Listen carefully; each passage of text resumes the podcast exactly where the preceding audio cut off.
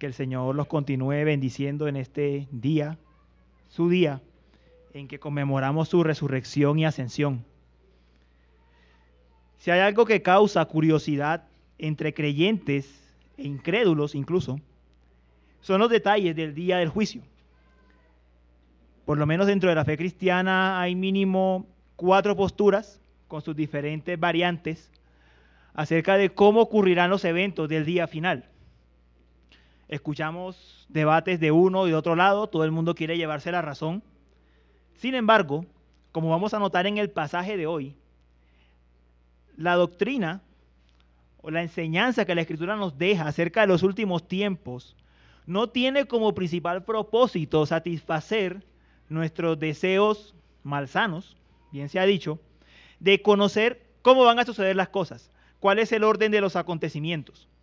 Por el contrario, lo que busca conocer la, eh, la, doctrina del juicio final, lo que nos busca revelar, lo que busca revelar es la victoria de nuestro Señor Jesucristo y que eso sea un motivo de gozo y de aliento para la iglesia.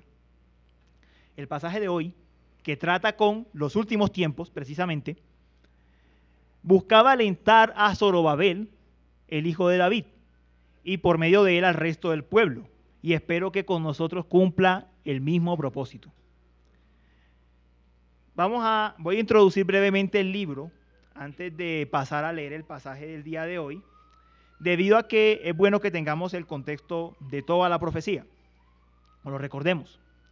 Recordemos que en aquel tiempo el Señor regresó a su pueblo a la tierra prometida y les dijo, construyan mi, mi templo. Ellos habían venido del exilio babilónico. Les dijo, construyan mi templo, edifiquen mi santuario, establezcan el lugar donde mi nombre es invocado. El pueblo lo hizo por un tiempo, luego por la oposición se desalentó y dejaron el templo en ruinas mientras ellos vivían en casas elegantes y artesonadas. El Señor entonces envía a Geo para exhortar a la congregación a trabajar en su obra. Ese fue el primer mensaje, esa fue la primera porción que estudiamos. Luego, veíamos que en plena fiesta de los tabernáculos, el pueblo otra vez cae en el desánimo porque ve que el templo que están construyendo no era tan glorioso como el templo de Salomón. El Señor entonces les recuerda que su espíritu siempre había estado con ellos, con o sin templo, con tabernáculo o sin tabernáculo. Él siempre había estado en medio de ellos y que ese templo que estaban construyendo entraría el Mesías. Ese fue el segundo mensaje. Luego vimos el, el domingo pasado que mediante una parábola el profeta le recordó a los sacerdotes y al resto del pueblo, al resto de la iglesia, que ellos no podían olvidar vivir sus caras delante del Señor. No importaba si ellos estaban edificando la obra, trabajando duro por la obra del Señor. El caso es que eso no lo santificaba. Lo que sucedía era lo contrario. Ellos estaban corrompiendo la obra del Señor por la manera en que vivían. El Señor les dice entonces arrepiéntanse y yo los bendeciré. Ese fue el mensaje del domingo pasado. Hoy entonces, con todo este contexto, vamos a ver la última porción del libro de Ageo. Se encuentra entre los versículos 20 al 23. Y no tenga esto en cuenta. Este mensaje que vamos a leer el día de hoy fue dado el mismo día del mensaje anterior. Es decir, Imagínense a Geo hablando primero a todo el pueblo en una ceremonia de dedicación, muy probablemente fue así, y luego dirigiéndose de manera particular a Zorobabel. El mismo día ocurrió. voy a leer entonces para ustedes los versículos 20 al 23 de Ageo capítulo 2. La palabra del Señor dice así, mis hermanos. Vino por segunda vez palabra de Jehová a Ageo a los 24 días del mismo mes diciendo, habla a Zorobabel, gobernador de Judá, diciendo, yo haré temblar los cielos y la tierra, y trastornaré el trono de los reinos, y destruiré la fuerza de los reinos de las naciones. Trastornaré los carros y los que en ellos suben, y vendrán abajo los caballos y sus jinetes, cada cual por la espada de su hermano. En aquel día Dice Jehová de los ejércitos, te tomaré, oh Zorobabel, hijo de Salatiel, siervo mío, dice Jehová, y te pondré como anillo de sellar, porque yo te escogí, dice Jehová de los ejércitos. Oremos. Padre, en esta mañana rogamos que tu palabra aliente nuestra débil fe. Sabemos que por las circunstancias y el medio en que vivimos, somos prontos para desfallecer, para desalentarnos. Nosotros queremos que tu palabra cumpla el mismo propósito que tuvo con Zorobabel y el pueblo. Ser de aliento, renovar nuestra visión de las cosas, alentarnos a no desfallecer y sobre todo poner nuestra mirada en el Señor Jesucristo. Por favor, Señor, ayúdanos. Somos débiles. Que tu Espíritu obre en medio de la iglesia. Que me ayude a mí para explicar el pasaje y a la congregación para escucharlo con suma atención y meditarlo. Te lo rogamos, Señor. Amén. Bueno, el mensaje de hoy, como le hemos puesto a toda la serie, poniendo a Dios primero, parte 1, 2 y 3, el mensaje de hoy se llamará Poniendo a Dios primero, parte 4. Y vamos a ver dos puntos que nos da este texto. El primero, los tronos de las naciones serán derrocados. Y el segundo, el trono del Mesías será exaltado. Esos son los dos puntos que veremos el día de hoy. Referente a lo primero, recordemos que el pueblo estaba viviendo en los tiempos del rey Darío, un gobernante pagano, un gobernante que no tenía el temor de Jehová en él. Y en esos tiempos el pueblo fue llamado a construir el templo. Y han pasado tres meses desde que inició la construcción. El profeta entonces ahora se va a dirigir de manera particular a Zorobabel, al gobernador. Yo quiero que nos pongamos un poco del lado de Zorobabel. Recuerde usted la profecía de los primeros versículos del capítulo 2, versos 1 al 9, donde el Señor prometía que el deseado de las naciones llegaría al templo. Ok, el Señor nos está respondiendo qué va a pasar con el sacerdocio, qué va a pasar con la adoración a Jehová. Pero ¿y el reinado? Las promesas a David y a su casa. Esto podía estar pasando por la mente de Zorobabel. Y es entonces lo que el Señor va a responder por medio de esta profecía. ¿Cuánto tiempo tendremos que esperar? ¿Seremos gobernados por siempre por un imperio pagano? Estas son las preguntas que están en, la mente de Zorobabel y del resto del pueblo. Recuerde usted que cuando el Señor celebró pacto con David, el motivo por el cual se celebró ese pacto fue porque David quiso construir casa a Jehová construir el templo. Y el Señor le dijo a David, no, tú no me harás casa a mí, yo te haré una casa a ti. Entonces, tenemos la casa de Jehová, tenemos el templo, pero ¿y la casa de David qué? ¿Qué pasa con el reinado del Señor por medio de su familia escogida, la familia de David? Eso está en la mente del pueblo. Entonces, lo que se le promete o lo que quiere saber Zorobabel es qué va a pasar con el reinado de Jehová a su pueblo por medio del rey davídico. Era necesario conocer qué iba a suceder. Note entonces lo que va a respondernos el profeta a través del texto. Lo primero que se le promete al profeta, y una buena forma de saber cómo interpretar la Biblia es ver lo que no dice un texto para luego entrar a mejor a ver lo que sí está diciendo. Mira que lo primero que se, le que se le promete al profeta, lo primero que no se le prometió, es que los medopersas, o mejor dicho, Darío, iba a ser destruido. Noten que el texto no está diciendo eso. Eso no iba a ocurrir. Pero el texto tampoco le está diciendo a Zorobabel que ignore la situación. Es decir, Zorobabel no tiene que encerrarse tampoco en una burbuja religiosa. Zorobabel tiene que tener claro que la respuesta de Jehová es muy diferente a una revolución política o a encerrarse en una burbuja religiosa. Hay algo que hacer. Zorobabel es exhortado por el Señor, diciéndole en el versículo 21, la segunda parte, yo haré temblar los cielos y la tierra. Esa es la respuesta al interrogante. ¿Qué va a pasar con el reinado? ¿Qué va a pasar con la casa de David? La respuesta de Jehová es, yo haré temblar los cielos y la tierra. ¿Qué quiere decir eso? Lo primero que nos quiere mostrar el texto, lo que nos quiere decir el profeta Geo, por medio de esa exhortación, es que Ageo, perdón, Zorobabel tendría que mirar al tiempo postrero, al tiempo final. Recuerde usted que al principio del capítulo 2, cuando en el versículo 7 se habla del deseado de las naciones, el profeta utilizó exactamente la misma frase. Y haré temblar a todas las naciones. Haré temblar. De hecho, el versículo 6 dice, yo haré temblar los cielos y la tierra, el mar y la tierra seca. La misma frase, exactamente.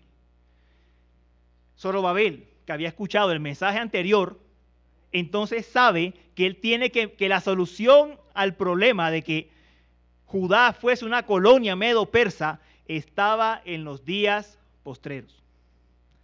Ahora, cuando vimos ese pasaje, eh, hace varios domingos, recordamos, recordemos o notábamos que esa frase también aparece en el Nuevo Testamento, específicamente en el libro de Hebreos. ¿Y qué significa eso? ¿O cuál es el sentido en que lo utilizó el, el autor de Hebreos? El autor de Hebreos lo que estaba diciendo en ese momento es que el Señor haría temblar o trastornaría los cielos y la tierra en la segunda venida de Cristo. Hebreos 12, versículo 26, 27. Eso es lo que decía. A Zorobabel entonces se le llama a que mire, a que ponga su mirada en la liberación definitiva que el Señor iba a traer. ¿Parece lógica la respuesta? No. Todos tenemos inquietudes y todos queremos que se satisfagan ya nuestras necesidades de libertad política, incluyendo Judá. Ellos venían de Babilonia. Querían reinar nuevamente con la casa de David. Pero el Señor les dice, esperen, yo haré temblar cielos y tierra. En el día que venga el Mesías a reinar, en ese momento habrá libertad política. Ahora no. Básicamente esa es la respuesta. ¿Qué le tocaba hacer al pueblo mientras tanto? Adorar al Señor en Judá, siendo dominados por un imperio pagano. Tenían que vivir a la manera de Abraham, adorando en la tierra prometida, sin ser los gobernantes de ese lugar, o sin ser el gobernante de ese lugar, en el caso de Abraham. Nosotros tenemos más evidencia que la generación de Ageo y más esperanza de que esta liberación definitiva que ocurriría con Cristo, que ocurre con Cristo, se va a ocurrir. ¿Por qué? Porque el Señor dio el paso decisivo de la victoria en la cruz del Calvario. Hermanos, nosotros no andamos a ciegas. No andamos como quienes no saben qué va a pasar.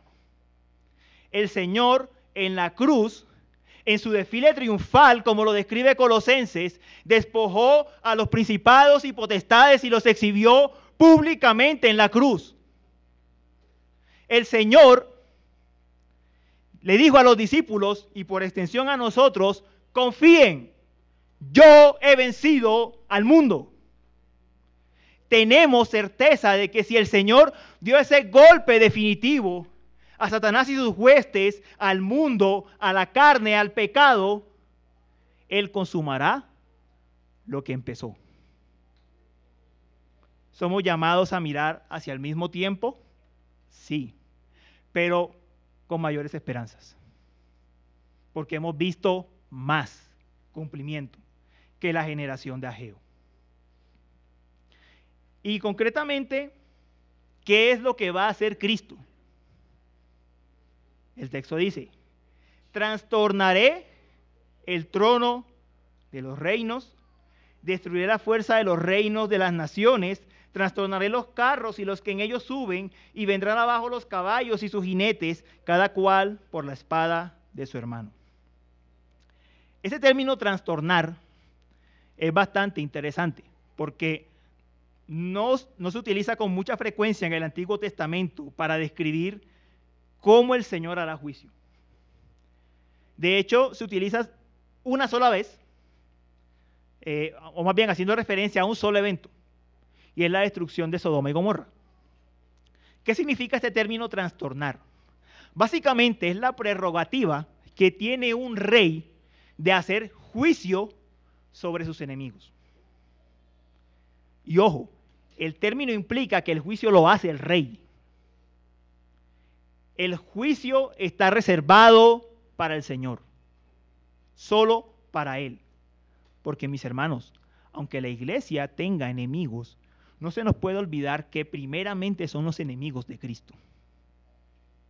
Eso no se nos puede olvidar. A veces nosotros nos vemos viviendo en circunstancias difíciles y tenemos nuestra mirada puesta en la persona que nos está haciendo la vida difícil. O el gobierno, el jefe, la empresa, etc. A veces vemos el panorama de nuestro país y la mirada se queda en nosotros. No se nos puede olvidar, como veíamos en la escuela dominical, que si los cristianos son afligidos, son afligidos primeramente porque llevan el nombre de Cristo. Recuerden que si el mundo nos aborrece, es porque lo aborrecieron a Él primero. El Señor entonces, en su autoridad de rey, sabiendo que fue contra, es contra él con quien se han, contra quien se han revelado, el Señor dice, yo trastornaré los reinos de las naciones. Esa potestad es mía. Es lo que está diciendo el Señor. Y hablando de Sodoma y Gomorra, lo toqué ahorita que expliqué el término, Sodoma y Gomorra no fue destruida por intervención humana. De ahí viene el término. Desde ahí viene su uso. Sodoma y Gomorra no fueron destruidas por la intervención humana. Fueron destruidas porque el Señor envió fuego del cielo y acabó con sus enemigos. Esa es la imagen de juicio que el Señor nos quiere mostrar. Ahora, yo no estoy hablando de aniquilacionalismo ni nada de eso. De lo que estamos hablando es que el Señor se toma la prerrogativa de destruir a quienes están en contra de Él. Lo segundo, en el pasaje también se dice, trastornaré los carros y los que en ellos suben. Se nos quiere evocar otra imagen de la historia de la redención. ¿Quiénes persiguieron a Israel en carros? Los egipcios. Los egipcios.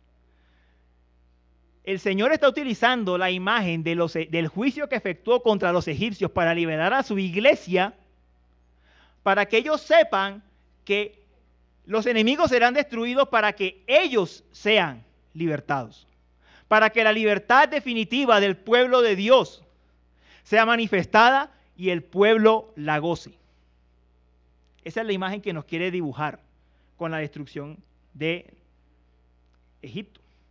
Y la tercera imagen que dice que morirán cada cual por la espada de su hermano, nos recuerda pues varios pasajes del Antiguo Testamento pero particularmente una profecía anterior a esta, que es la profecía de Gog y Magog en Ezequiel. Ahora, esa es una profecía muy utilizada por dispensacionalistas, por gente que le gusta la teología especulativa, para decir que es que Irán va a luchar contra otra nación, o que Irak, o que Rusia.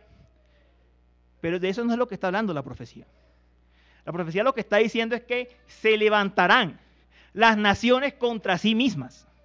Y el Señor Jesús nos dice en Mateo 26, 24, perdón, que esas son las marcas de los días que estamos viviendo, de los postreros días, que se levantarán nación contra nación y reino contra reino, y todo eso será principio de dolores, pero ese no será el fin. Lo que el Señor nos está diciendo por medio de esto es que desde la primera venida hasta su regreso, el mundo estaría convulsionado en turbulencia. Y el Señor haría juicio entre una nación y otra utilizando justamente las mismas naciones paganas. Tal como lo hizo con Asiria cuando fue conquistado por Babilonia, luego con Babilonia cuando lo conquistaron los medo-persas y así sucesivamente. Los que conocen esta parte de la historia del Antiguo Testamento.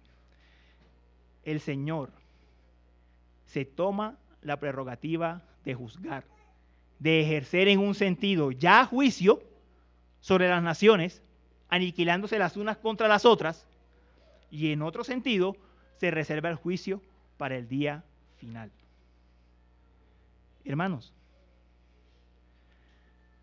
parece como una respuesta muy compleja a lo que pasaba por la mente de Zorobabel, ¿verdad? A decir verdad, la, preocupación de Zorobabel eran los medopersas. Él quería soluciones para la realidad que estaban viviendo como, como una colonia medo-persa. Pero la respuesta del Señor es, no es la destrucción de los medo-persas lo que te debe interesar.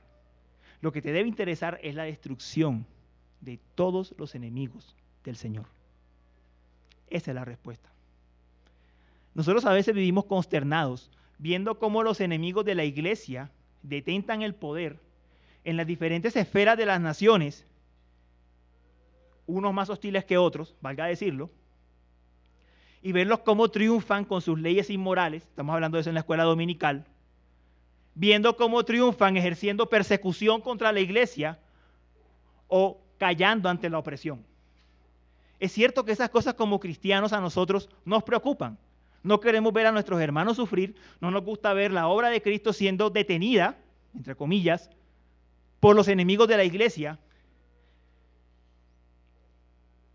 El año pasado, solo el año pasado, leíamos en las noticias cómo llevaron a la cárcel al pastor de una iglesia presbiteriana en China, la iglesia de, la lluvia temprana.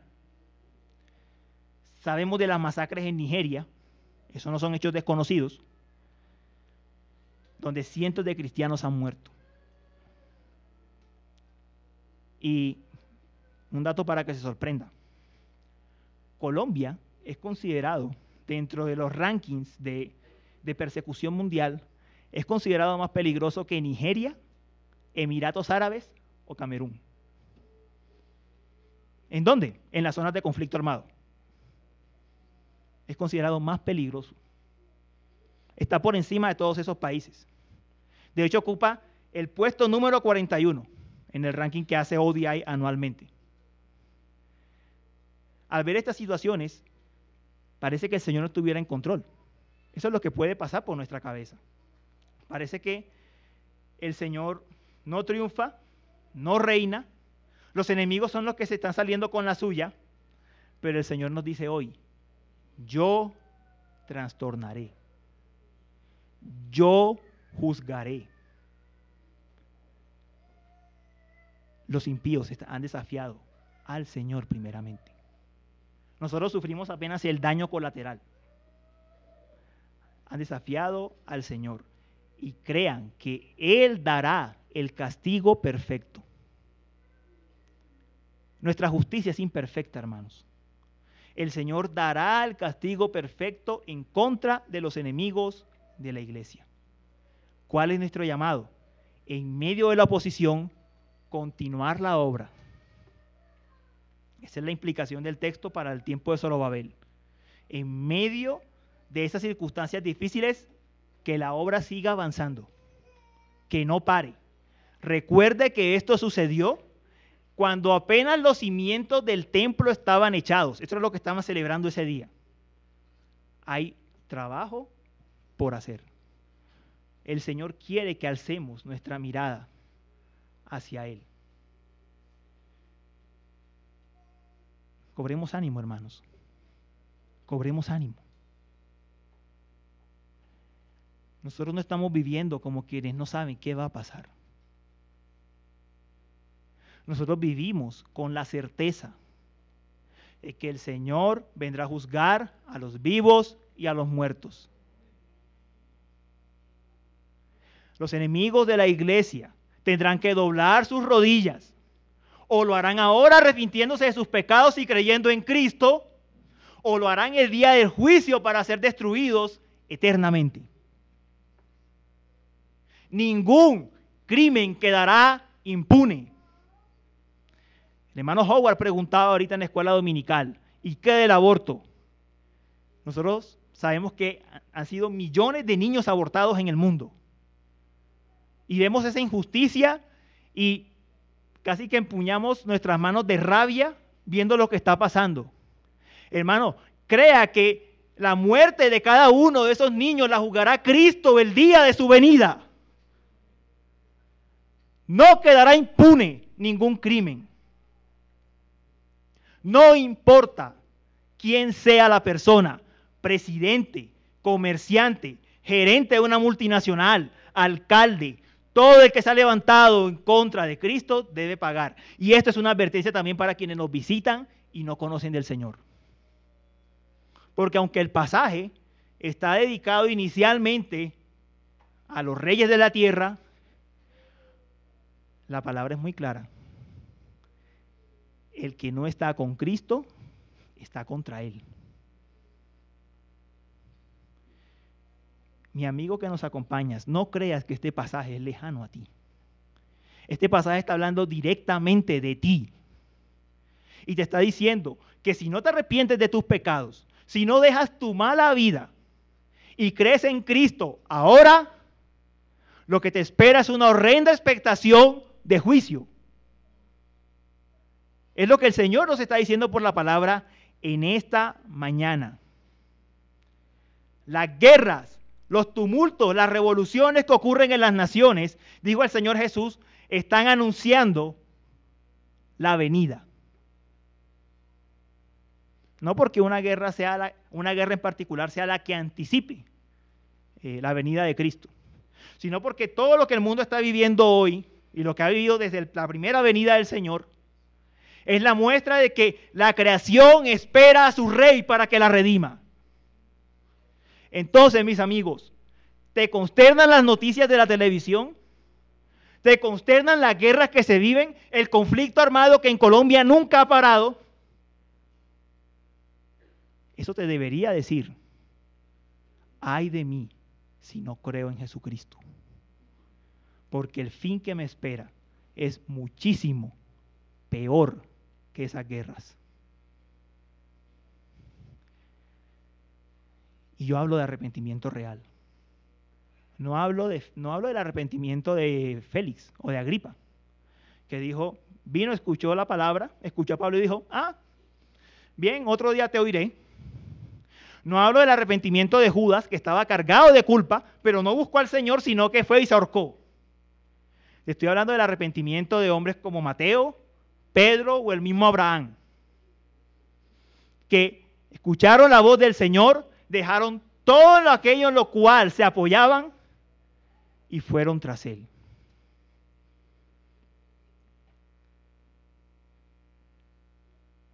La vida. La vida solo tiene dos estados básicos. O estás en Cristo o no estás en Él.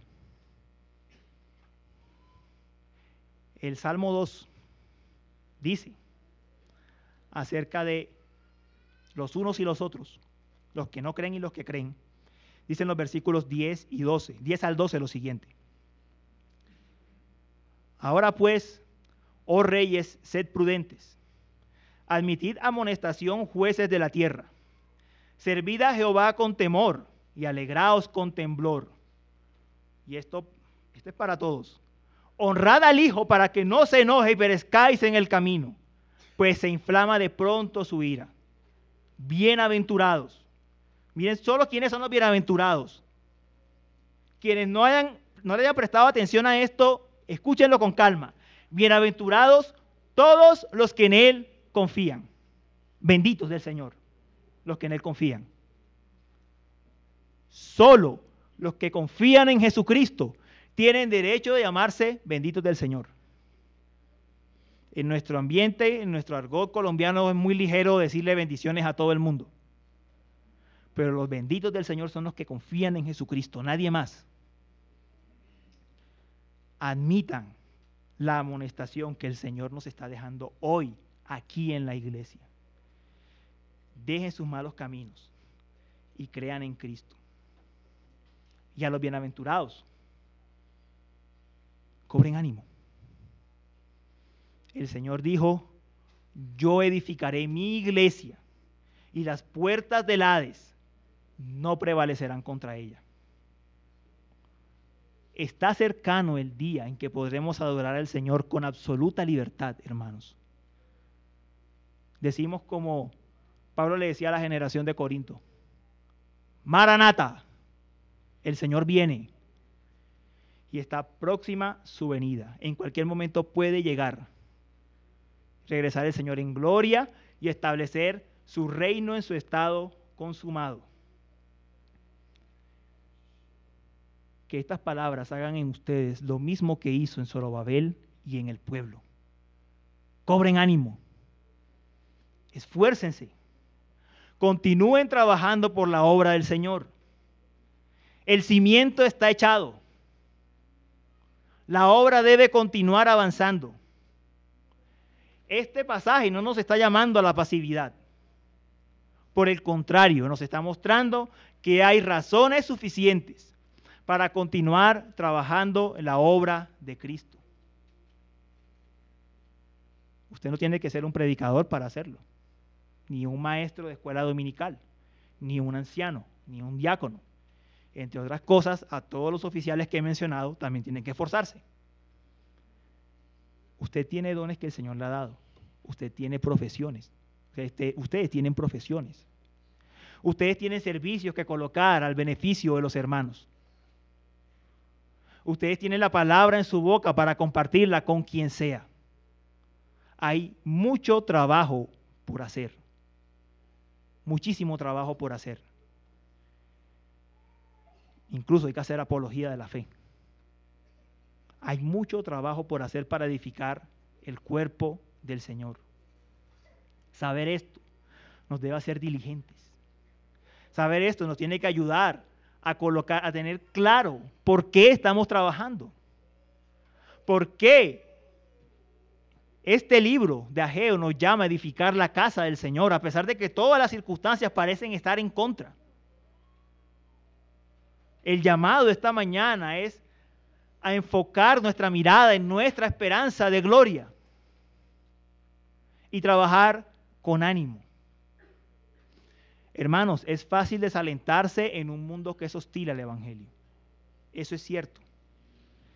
Pero el Señor nos dice, no teman manada pequeña, porque os ha placido daros, os ha placido al Padre daros el reino.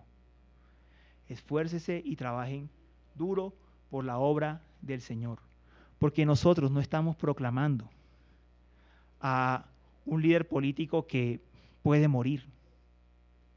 No estamos proclamando a un líder religioso con buenas enseñanzas morales y nada más. Estamos proclamando al campeón de la tribu de Judá que está ascendido, sentado a la diestra de Dios Padre, gobernando y reinando sobre todo lo que existe. Estamos proclamando al vencedor. Somos más que vencedores por medio de aquel que nos amó. Por medio de aquel que nos amó y que es el vencedor. El Señor va a revertir la situación, hermanos. La iglesia será exaltada. Los enemigos tendrán que padecer la condenación eterna. Y una vez más hago el llamado a quienes no han creído están arriesgando mucho si quieren quedarse como enemigos de Jesucristo. Pasemos al siguiente punto. La exaltación del trono del Mesías, o el trono del Mesías que será exaltado. Noten que en el pasaje el Señor promete otro suceso que se relaciona con la conmoción de cielos y tierra. Ese es el contexto. Dice en el verso 23, en aquel día, dice Jehová de los ejércitos, te tomaré oh Zorobabel, hijo de Salatiel, siervo mío, dice Jehová, y te pondré como anillo de sellar, porque yo te escogí, dice Jehová de los ejércitos. Miren que nuevamente nos está llevando a el día en que los cielos y tierra serían conmovidos. Dice en, en aquel día, se está refiriendo al mismo día. Nos está diciendo que todo esto que va a ocurrir, o todo esto que está profetizado aquí, va a ocurrir en los postreros días. Hermanos, esto es importante para entender el resto del pasaje. Si ubicamos bien el tiempo, entendemos bien de quién está hablando. Dice que lo que va a ocurrir va a ocurrir en los postreros días. Ahora, una pregunta muy sencilla que hacerle al texto. ¿Zorobabel vivió en los postreros días? ¿Zorobabel es el Mesías? No. Entonces el texto no se está refiriendo directamente a Zorobabel, sino al hijo de Zorobabel, a Cristo. Algunos tienen problemas con esa interpretación porque dicen que no dice hijo de Zorobabel. Pero en el Antiguo Testamento es muy fácil encontrar, es muy común encontrar que a veces se refiere a los hijos con el nombre de los padres. Por ejemplo, en algunos salmos se le llama a los sumos sacerdotes Aarón. En Ezequiel se le llama a Cristo David. Entonces, esta forma de hablar entre los hebreos no es rara. Aunque el texto se refiere a Zorobabel, sabemos que el cumplimiento final del texto se ha dado en Cristo. Las promesas que se le dan a Zorobabel son varias y están especificadas en varios nombres que se usan aquí. Hay que atender. Lo primero que se dice es que este Zorobabel o su hijo o su hijo más bien sería tomado. Ese término tomar se refiere a cuando el Señor aparta a alguien o a un pueblo para su propósito. En Josué, versículo 24, verso 3, dice que Abraham fue tomado de Ur de los Caldeos y llevado a Canaán. En Éxodo 6, versículo 7, dice que Israel fue tomado por el Señor. El Señor aparta. Y ese término, tomar, se relaciona con el que viene después. Siervo, siervo mío. ¿Qué es un siervo? El siervo es el, el rey vasallo, o el primer ministro, si lo queremos llamar así, que hace toda la voluntad de su Señor. Piensa en José. Piensa en José. Tiene toda la tenía toda la autoridad de Faraón. Pero en las escrituras, el título siervo es utilizado relacionado de forma más directa con el gobernante que viene de la casa de David. Los hijos de David son los llamados siervos de Jehová. Es quien hace la voluntad que Jehová le ha confiado. Y el tercer término es anillo de sellar. Usted tal vez ha visto películas antiguas, más que todo de reyes, de época medieval, y veía que los reyes tenían como un anillo donde había una, tenía una marca, una inscripción, tomaba cera caliente y colocaba el anillo sobre la cera caliente. Y eso actuaba como un sello, diciendo que ese documento era de él, o este documento, o carta, lo que sea, era de él. Ese es el contexto de anillo de sellar.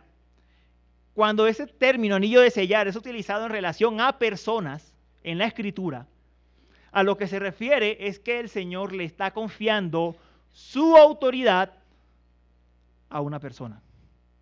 Jehová le está confiando su autoridad a una persona en particular. Y eso nuevamente nos lleva a la casa de David. Los reyes davídicos eran aquellos que tenían que hacer la voluntad del Señor y que tenían la voluntad del Señor en medio del pueblo. A eso se refiere. Zorobabel, su hijo, sería el anillo de sellar del reino. ¿Cómo lo dice en Ezequiel 37, versículo 24? Yo lo leo para ustedes. Mi siervo David, y noten aquí lo que les decía acerca de hablar con el nombre de el Padre, aquí está hablando de Cristo, mi siervo David será rey sobre ellos, y todos ellos tendrán un solo pastor, y andarán en mis preceptos, y mis estatutos guardarán y los pondrán por obra. El Señor, para darle seguridad al pueblo y a David de que ellos eran su anillo de sellar, o en quienes había puesto su autoridad, colocó a los hijos de David como los reyes de Judá. Mientras llegaba el gran rey, el gran hijo de David, el Mesías. Él fue colocando rey tras rey, todos los reyes se fueron corrompiendo, hubo unos reyes mejores que otros, hasta que al final llegó el, cautiverio babilónico, el cautiverio en Babilonia. ¿Y qué sucedió allí? Cuando llegó el cautiverio y el pueblo se fue al exilio, Jehová les dijo, yo te quitaré el anillo de sellar.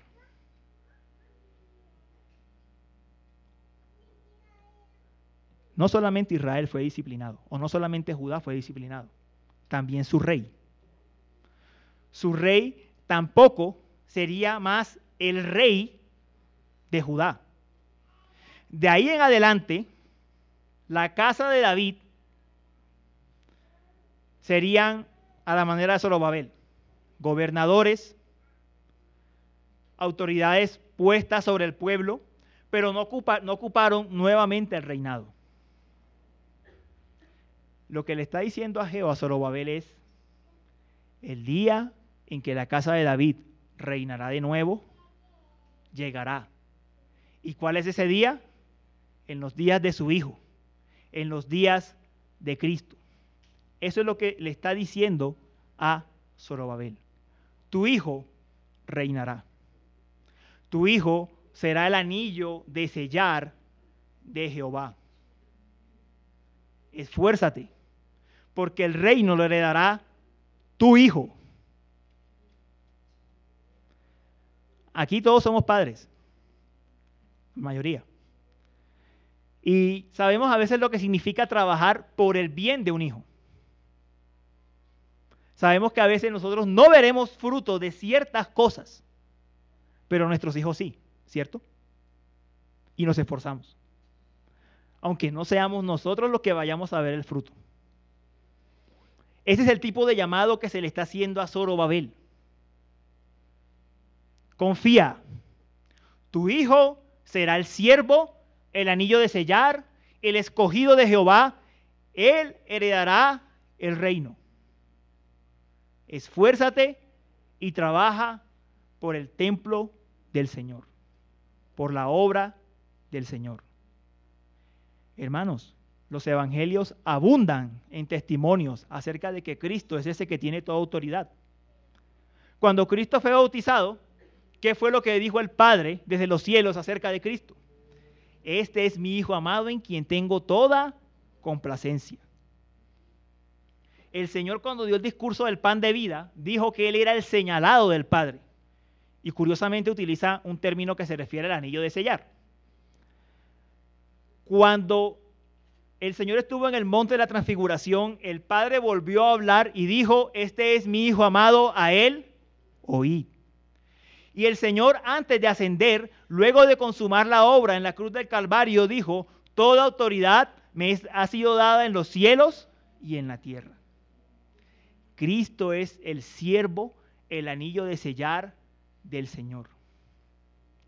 ¿Cómo alentaba eso a Zorobabel y al pueblo? Primero estaban trabajando para un reino eterno, para el reino de Cristo. Segundo, les estaba diciendo que Él estaba con ellos.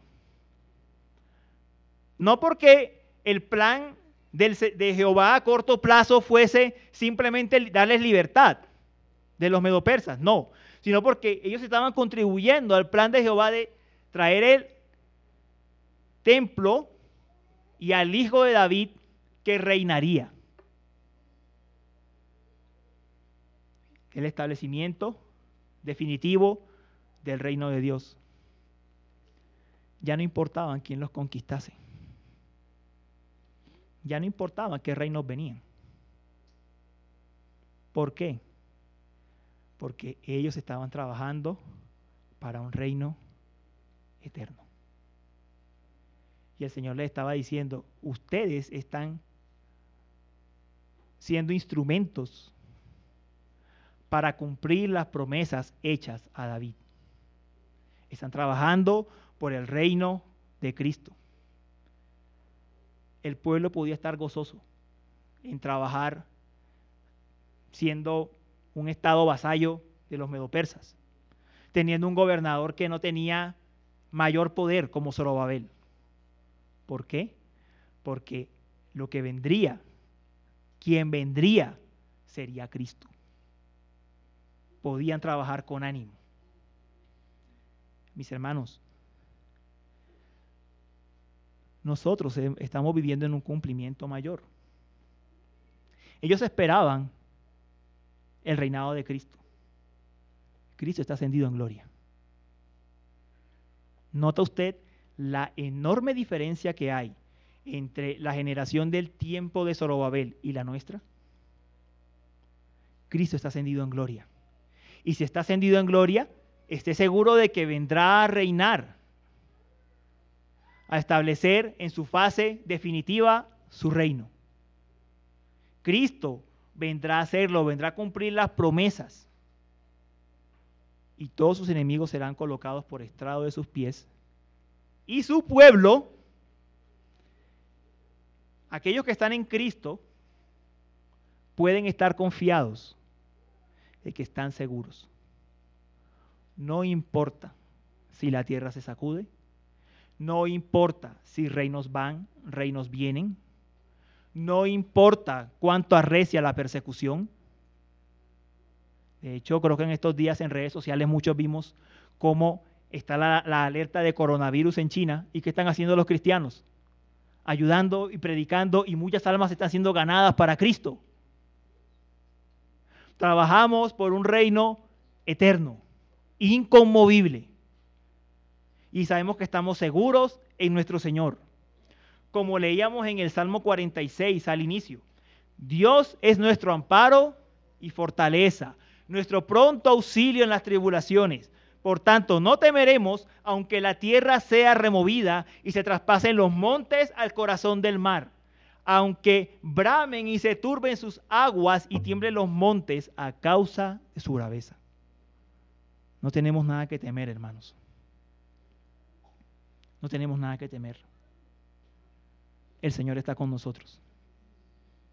El Señor está reinando como el siervo de Jehová, como el anillo de sellar del Señor, como el escogido del Señor. No hay nada que temer. Y ahora nosotros en Cristo estamos sellados por el Espíritu Santo. Ahora ese sello está en nosotros. Somos linaje escogido, real sacerdocio, nación santa, que debe hacer algo. ¿Qué debe hacer? Anunciar las virtudes de aquel que nos llamó de las tinieblas a su luz admirable. Nosotros no éramos pueblo, ahora somos pueblo. Somos sellados con el Espíritu de Jesucristo. Estamos seguros en Él. Si Él es con nosotros, ¿quién contra nosotros? ¿Quién contra nosotros? Todo lo que suceda, absolutamente todo lo que suceda, va a orar para bien. Porque Cristo es el Rey coronado en gloria que mueve los hilos de la historia. Hermanos, la historia no es un ciclo que se va a repetir muchas veces. O la historia no avanza como al azar, como si no supiésemos cuál es el final. La historia humana tiene un fin. Y el punto es que el fin de la historia humana está escrito desde las primeras páginas de la Biblia. El siervo del Señor, el anillo de sellar del Señor, Cristo, vendrá a reinar. Nosotros no avanzamos sin propósito, hermanos. Yo, honestamente, yo no sé cómo un, autor cristiano o pseudocristiano gastó tantas páginas escribiendo un libro, una vida con propósito cuando el propósito es tan claro. Jesucristo vendrá a reinar, hermanos, esfuércense.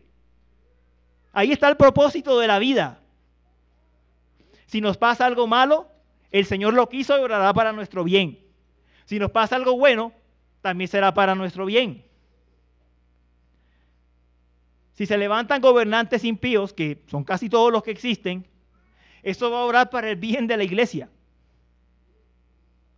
La vida tiene un propósito y es que Jesucristo está conduciendo la historia a su final. ¿Y su final cuál es? Él mismo reinando en gloria.